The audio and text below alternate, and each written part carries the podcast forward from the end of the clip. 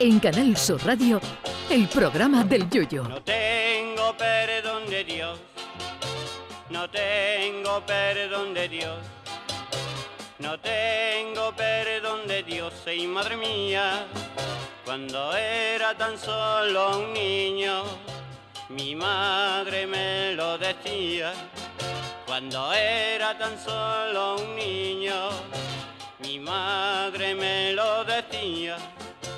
No tengo perdón de Dios, no tengo perdón de Dios, no tengo perdón de Dios.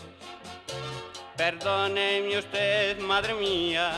Los chinos tienen una capacidad adaptativa que no deja de sorprenderme. Los primeros que llegaron a España y abrieron sus tiendas las mantenían abiertas casi las 24 horas del día, los 7 días a la semana y los 365 días del año.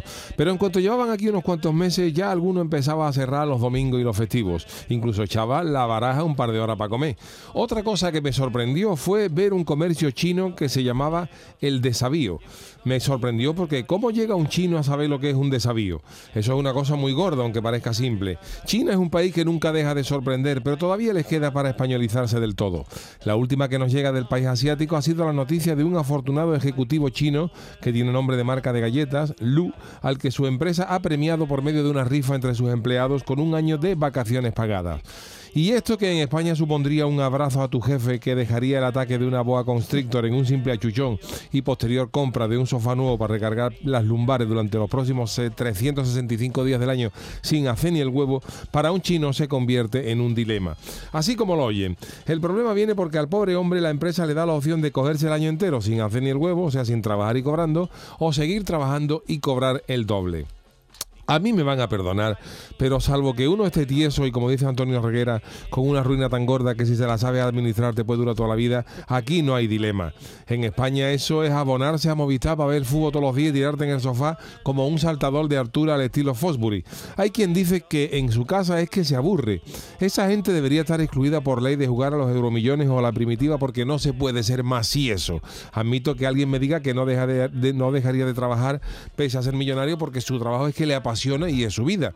Pero porque tú te aburres en tu casa, los asiáticos, sobre todo los japoneses, son gente eh, de lo que se decía que no cogían vacaciones porque temían que durante su ausencia la empresa encontrara a alguien mejor que él para ese trabajo.